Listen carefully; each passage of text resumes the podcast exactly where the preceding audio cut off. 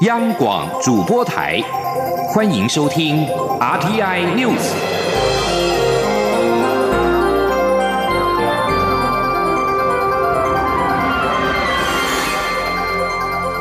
听众朋友您好，欢迎收听这节央广主播台提供给您的 RT News，我是张顺祥。蔡英文总统今天表示，凡是触及台湾人民利益跟底线，都必须站出来讲清楚，不能够让国际社会成员误判误解，也不会让中国误判误解台湾人的意志，这很重要。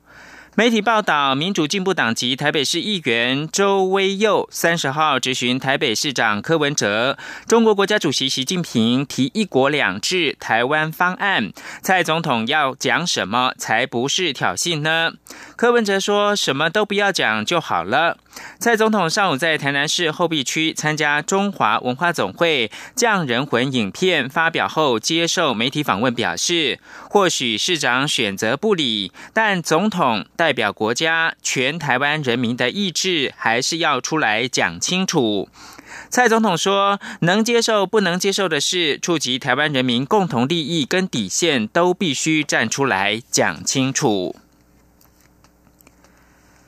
在六四天安门事件即将届满三十周年之际，美国国务院发言人欧塔加斯三十号在例行记者会上，以对和平示威者的大屠杀形容这起事件，并且表示对中国试图封锁新闻跟打压纪念活动者的做法感到不安。欧塔加斯表示，今年美方再次对这些人在哀悼当中的家庭表达深切的哀痛之意。美国呼吁释放那些努力留住天安门广场记忆而遭到判刑的人，并停止骚扰这些示威参与者的家人。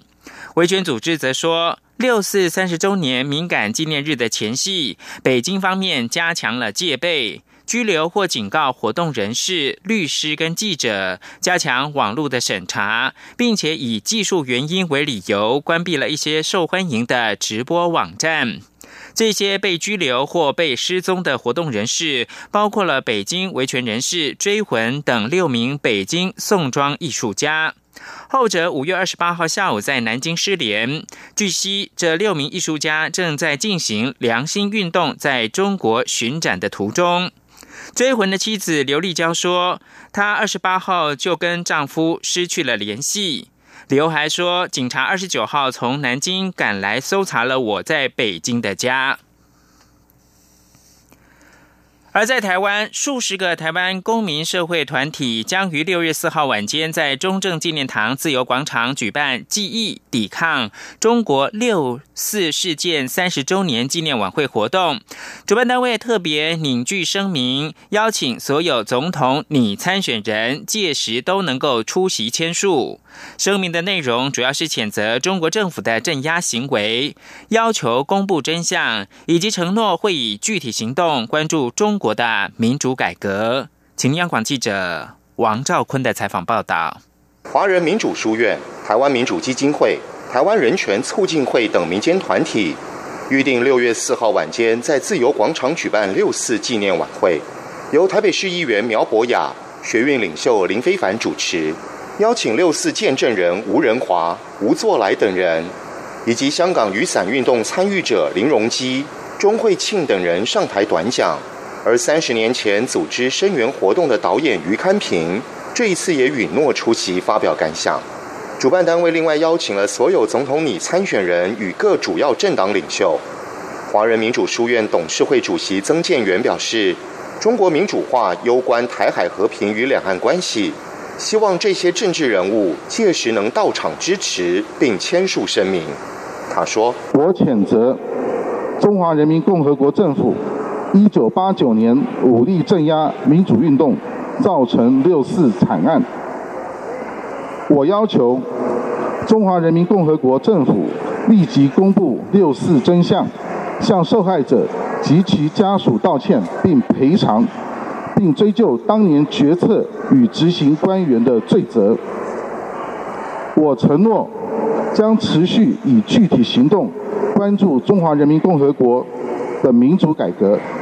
啊，这是我们对于今年啊要参选下一届中华民国总统啊的所有候选人，我们啊希望他们能够来参与的啊声明的内容。曾建元指出，晚会以铭记六四、抵抗专制为主题，唤起世人对六四屠杀的记忆，声援中国香港自六四以来争取民主的抗争，并提醒台湾人民必须承续百年来的抵抗精神，守护得来不易的民主生活方式。中央广播电台记者王兆坤台北采访报道。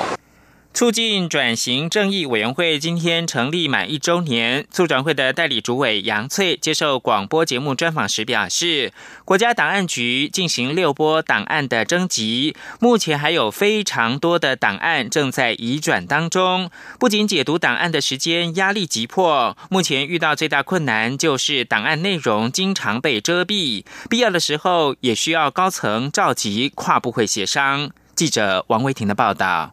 促进转型正义委员会三十一号成立满一周年，促转会代理主委杨翠今天接受广播专访时，细数过去一年的施政成果，包括公布四坡撤销刑事有罪判决的名单、征集政治档案，以及近期推出描述八零年代校园监控的纪录片《不是自己写的日记》。杨翠表示，为了回复白色恐怖时期政治受难者的名誉和厘清历史真相，最重要的依据就是档案。但是政治档案征集耗时，国家档案局日前第六波的档案征集，共征集了十三万多件，是前五波的九倍。但是目前只有两万多件到位，仍有非常多的档案正在移转中，也许要到明年才会分批到位。杨翠坦言，解读档案最大的困难就是经常遇到重要内容被遮蔽的问题，必要时需要高层召集协商。杨翠说：“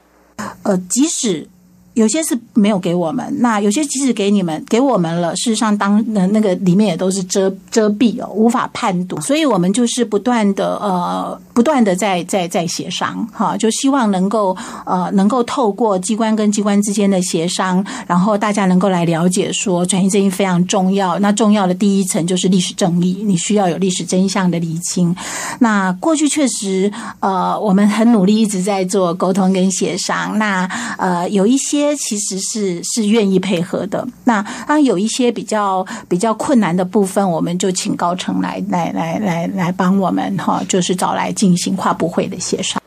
依照促进转型正义条例的规定，促转会任期两年。杨翠表示，促转会第一年盘点问题，第二年设定提出处理策略。他说，在剩下的一年中，将继续强化档案征集，特别是档案解密，以做到最大量的档案解密为目标，并提出未来历史研究的策略。杨翠表示，在清查不义遗址和消除威权象征方面，第二年任期也会提出方案。另外，促转会也会与教育部、文化部讨论拟定推广人权教育的计划。中央广播电台记者王威婷采访报道。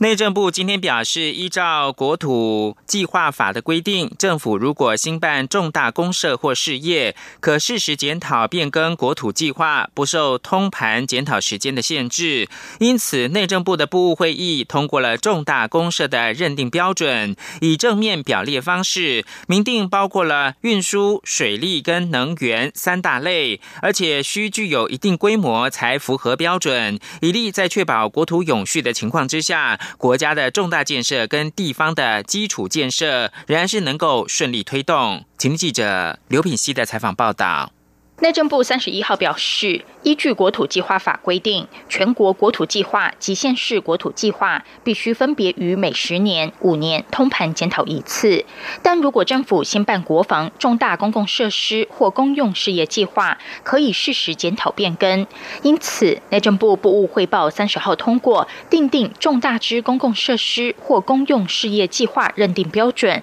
作为相关项目的审查依据。内政部指出，这次通过的认定标准基于维持国土计划的稳定性，而且重大公共设施或公用事业计划应该具备公益性、必要性及服务范围跨区域的特性，因此才正面列举方式明定重大公共设施或公用事业，包括运输、水利及能源等三大类别，并分别定有不同的规模限制。根据内政部订定的项目类别，运输包括高速铁路、铁路、大众捷运系统。国道、省道、民用机场与商港；水利包括净水厂、蓄水设施及抽饮水设施；能源则包括发电设备、天然气接收站、储油设备等。而在规模限制方面，以发电设备为例，规模必须是新设、扩大或变更计划土地面积达三十公顷以上，才符合标准，可以不受通盘检讨时间的限制，办理检讨变更国土计划。营建署综合计划组组长林炳勋说：“包括运输的哈，轨道的、公路的，那有能源的、水利的啊，这几种我们都借鉴了它的项目跟它的规模。那在这个项目以上、以上或是规模以上的哈，那就可以有一些弹性。那这个部分呢，是为了国家重大建设或者地方的呃必要的这个基础建设或者是事业要推展啊。”所所进行的这个界定，那对未来国家重大建设或者地方的基础，呃的建设的推动，会有很很很很大的这个呃这个可以来据来办理的这个依据。内政部指出，国土计划法规定应严定二十一项配套子法规，内政部目前已经完成国土计划法施行细则、国土计划事实检讨变更简化办法、国土利用现况调查办法等七项子法，其中部分子法已经这次通过的认。定标准将配合国土计划执行需要，适时定定施行日期。央广记者刘聘熙在台北的采访报道。接着把新闻焦点关注到立法院，今天是立法院这个会期的最后一次院会，有关提高酒驾刑责的刑法修法力拼三读，但由于朝野立委提案的版本众多，预料将会透过表决来处理。对此，台湾酒驾防治社会关怀协会一早就紧急动员，在立法院外面监督立委的修法。他们主张酒驾致死的最低本刑应该提高到五年，还要加入惩罚性的损害赔偿条款。受害者才能够真正的得到赔偿。记者刘玉秋报道。有关提高酒驾刑责的刑法修正草案，在三十一号的立法院会中闯关，力拼三读。不过，朝野立委与行政院所提的版本多达三十五案，酒驾致死最高是否可处死刑？朝野协商没有共识，将留待表决处理。为此，台湾酒驾防治社会关怀协会三十一号一早紧急动员，呼吁关心酒驾防治的朋友到立法院外监督修法，呼吁立委不要打假球。台湾酒酒驾防治社会关怀协会秘书长李美挪提出四大诉求，要求酒驾致人于死、致重伤的最低本刑都应提高，必须重刑重罚，还要再增加惩罚性损害赔偿条款，并以公权力介入强制执行，才能达到贺阻作用。我们要求酒驾致人于死最低本刑要从三年提高到五年，我们要求酒驾致人。呃，致人重伤残者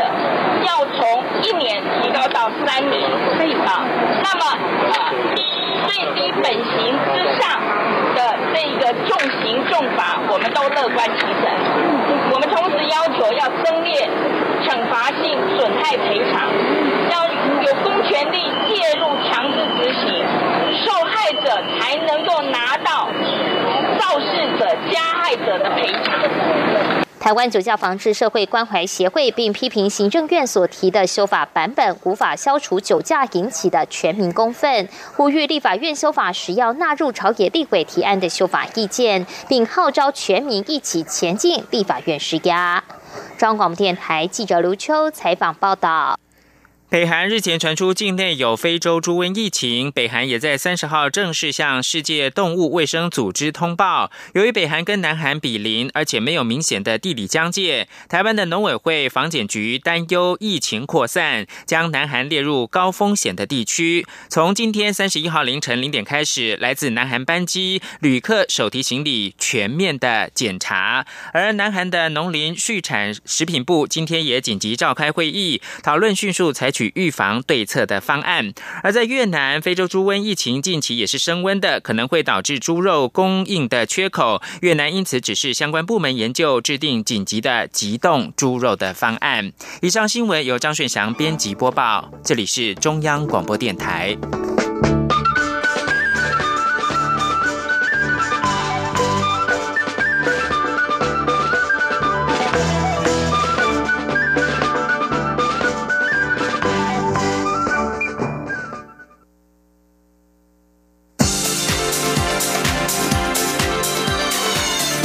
是中央广播电台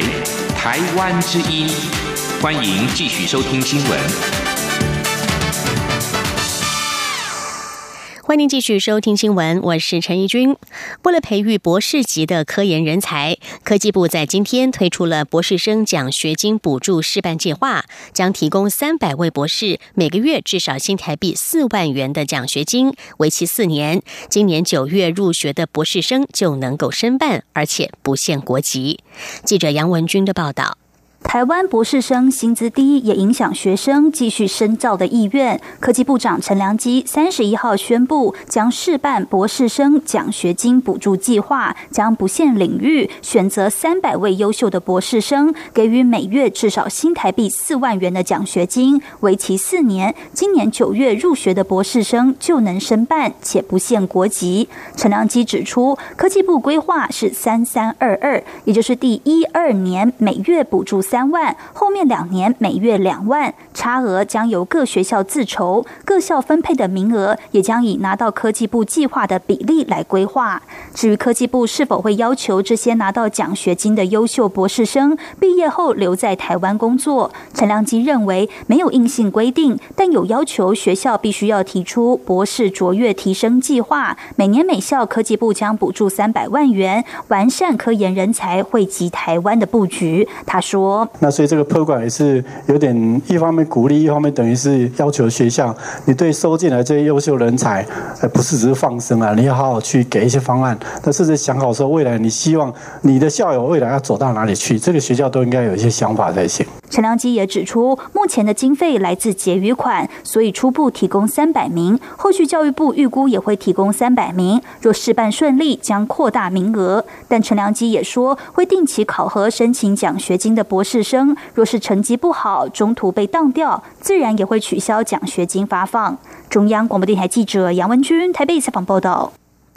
区块链是近几年全世界热切讨论的新兴科技。全台湾十五所大学在今天携手成立台湾区块链大学联盟。未来该联盟将整合各校的资源，推动培育台湾区块链人才，扎根区块链研究，并且扮演产官学界桥梁，让台湾能够在区块链世界潮流中占有一席之地。发起人之一的正大区块链研究社创社社长杜若愚表示，台湾区块链大学联盟主要是以学生为主体，邀请产官学代表人士担任顾问，目的希望凝聚年轻人的共识，从学术界开始培育区块链的人才。公教年资补偿金将在六月三十号到期。全国教师工会总联合会今天表示，朝野立委针对补偿金回复的提案共有十二案，理论上是有高度共识的议案，但是却无法排入立法院委员会审查。蔡英文政府要负起最大的责任。全教总呼吁，这高达新台币四百六十亿到期之后不发放的补偿金，政府应该要有所回复。记者陈国维的报道：军人通通保留，不管什么时候退，都可以继续领这个补偿金。但是在职的公教没有在六月三十号前退，就一毛钱都领不到。全教总理事长张旭正说明，这笔补偿金是因应在一九九五九六年时的年改，因为旧制前十五年的给付率从本俸的百分之五降为百分之四，而且从公教不用缴费的制度改为需自行负担百分之三十五的除金制。为了补偿在职公教因改革所受的损失，所以当时设计了补偿金制度。但是这笔补偿金不应该因为近年的年金改革而受到影响，甚至出现军人和公教人员。间的不公平，全教总指出，有立委在三十一号的立法院院会报告案中提出公立学校教职员退休资遣抚恤条例第三十四条修正案，内容是回复公教人员一次领取的补偿金。这是从去年四月以来第十二件回复公校补偿金的立委提案，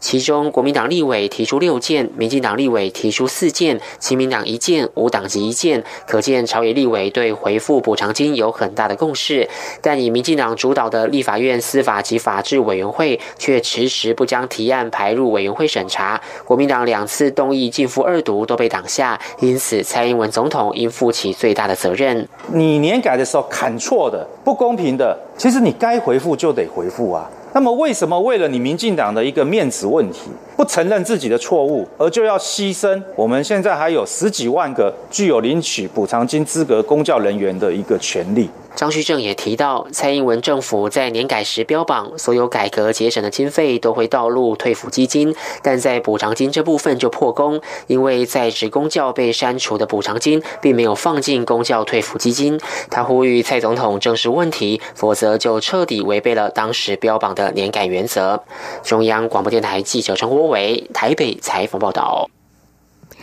近几年，台湾资源回收厂传出失火事件越趋频繁。民间非政府组织团体 NGO 看守台湾协会，从两千零九年的保特瓶收购价格以及失火新闻的件数来比对追踪，发现回收市场行情越低，回收厂失火的频率越高，两者呈现负相关。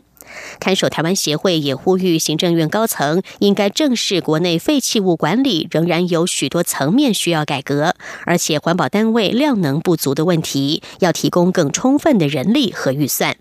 记者陈林信宏的报道。看守台湾协会以塑胶回收物中较有价值的废保特瓶作为指标，并在苗栗县环保局网站搜集从二零零九年三月至今当地小回收商每月平均的废保特瓶收购价，以及回收厂失火的新闻，进一步比对，发现从二零一四年下半年国际原油价格重跌，废保特瓶收购价格也随之大跌后，当年就有五次回收厂失火新闻，但之前就只有在二零一三。年发生过失火事件。至于从二零一五年开始，废保特瓶收购价首度跌破每公斤十元之后，当年回收厂就发生十次失火事件，隔年也有六次，二零一七年十二次，二零一八年十四次，今年到五月底就已经有十次失火事件，越来越频繁。看守台湾协会指出，回收市场行情越低，回收厂失火频率就越高。目前国内废保特瓶收购价仍呈现低迷的状态，不超过每公斤五元。他们质疑这些资源回收厂根本就是借由假失火非法处理废弃物，但火场鉴定却难以判断是人为或是意外。看守台湾协会秘书长谢和林说：“在失火当时，他们也不会放个监监视录影器就在那边看嘛，哈，所以到底是有没有人纵火，或者是它是自燃，其实是很难去判断的。”哦，他们搞不好就请员工丢个香烟，他们就就可能就过一会儿就会着火了。彰化那一场，他失火的时候是礼拜天，他们就宣称说：“哦，我们没有人在那边呢。”所以这个东西是，就是说你要消防队员去判断很难判断，但是它一旦发生火灾，都会造成严重的空气污染。看守台湾协会指出，这些回收厂的失火事件往往都造成严重的空气污染。以今年三月到五月，在台南新化、彰化县西、台中后里的三场资源回收厂或是废弃物处理场所的大火为例，火灾延烧十多个小时以上，但只有台中遭地方主管机关以违反空污法第三十二条，处以最高罚则新台币五百万。其他两个案子都只轻罚十万，只因为检测不到。污染物，但现场已是黑烟漫天，临近居民更是怨声载道。他们呼吁行政院高层应该正视国内废弃物管理仍有许多层面需改革，且环保单位量能不足的问题，提供更充分的人力和预算。中央广播电台记者陈林信鸿报道。接下来关心台湾周末的天气状况，在偏南风带来的暖空气影响之下，台湾各地今天白天的气温都偏高。不过，中央气象局提醒，午后还是要留意雷阵雨的出现。此外，明天起一连三天将会有一道滞留性的梅雨锋面来到台湾北部海面，届时全台天气都将转为不稳定，尤其是中部以北、东北部以及南部山区，更要严防局部大雨或是豪雨发生。记者吴丽君的报道。尽管五月的最后一天在偏南风吹拂下，台湾各地的高温都将飙到摄氏三十度以上，西半部有些地区甚至上看三十二三度，天气还算稳定。不过气象局提醒，午后还是容易有雷阵雨出现，部分地区雨势也会比较大，甚至伴随雷击及强阵风。值得注意的是，时序即将进入六月，台湾北部海面就迎来一道滞留性的。梅雨方面，全台一连三天都将转为有雨的天气。气象预报员陈建安说：“那从明天开始一直到六月三号这段期间，将会有一道比较滞留性的封面位在台湾的北部海面。虽然这道封面并不是直接位在台湾的上空，但是它仍然会带来比较不稳定的大气环境，各地都要留意局部阵雨，甚至有些地方有雷雨发生的可能性。也请注意局部大雨甚至豪雨发生。此外，这段期间，中部以北、东北部以及南部山区更要严防局部大雨或豪雨出现。陈建安说：“相对来讲，以离封面比较近的，像是中部以北、东北部地区，特别需要注意。那当然，南部山区的话，它因为我们是位在封面的南方，吹的比较偏向于西南风，所以当西南风吹过来，然后迎风面是南部地区，它在遇到山脉举升的时候，也需要注意。所以整体来讲，中部以北、东北部地区还有南部山区更需要注意一下比较大的雨势。所幸这道封面将从六月四号起北洋，结构也将逐渐减弱，届时各地的天气就会逐渐回稳，只剩南部地区依旧在西南风影响下，不时还是会有些阵雨。气温方面，未来几天变化不大，降幅只有一两度或两三度，全台高温大约二十九度上上下，低温则是二十四五度。中央广播电台记者吴丽君在台北采访报道。接下来关注国际体坛的焦点。美国职篮 NBA 七战四胜制的总冠军赛第一战，今天在多伦多暴龙主场进行。这是 NBA 史上第一次在美国本土以外的地方打总冠军赛。为了迎接这场比赛，多伦多可以说全程沸腾。而这也是连续五季闯进了总冠军赛、寻求三连霸以及五年内第四冠的金州勇士，首度在总冠军赛没有主场优势。暴龙今天在 NBA 总冠军赛的第一战，由西亚坎狂飙三十二分的带领下，以一百一十八比一百零九爆冷击败了寻求三连霸的勇士，靠着总冠军赛首胜，系列赛以一比零领先勇士。比赛首节以二十五比二十一领先的暴龙，靠着贾索十四分、西坎亚十二分联手带领，外加葛林中场之前读秒阶段飙进了三分弹，打完了上半场以五十九比四十九领先勇士。勇士队的科瑞今天在首节剩下五分十六秒时砍进三分弹，成为总冠军赛累积投进一百个三分球的第一人，也是勇士上半场在进攻端上唯一的亮点。至于科森斯因伤缺席了十四场的季后赛之后复出，替补出赛则有三分的紧张。由于英国选民不满主要政党造成的脱欧僵局，根据三十号公布的一项民意调查，如果英国现在举行大选，首相梅伊所领导的保守党将会遭遇史上前所未有的最大挫败。根据民调机构余观为《泰晤士报》所做的调查，被视为西方世界最成功政党之一的保守党，在全国性投票的得票率将只剩下百分之十九，落居第三位。这将是保守党创党两百多年来首次未能守住前两大党的地位。根据调查，由社会主义者科宾领导的主要反对党工党的支持度同样也只有百分之十九，这也是自从一九一八年以来最差的表现。这两大主要政党丧失的支持度，主要都流向了对是留欧或是脱欧立场明确的政党。像是以自由民主党为例，坚决主张举行第二次公投，企图扭转英国脱欧。由于立场明确，目前已经成为支持度最高的政党。根据余关的调查，获得了百分之二十四选民的支持。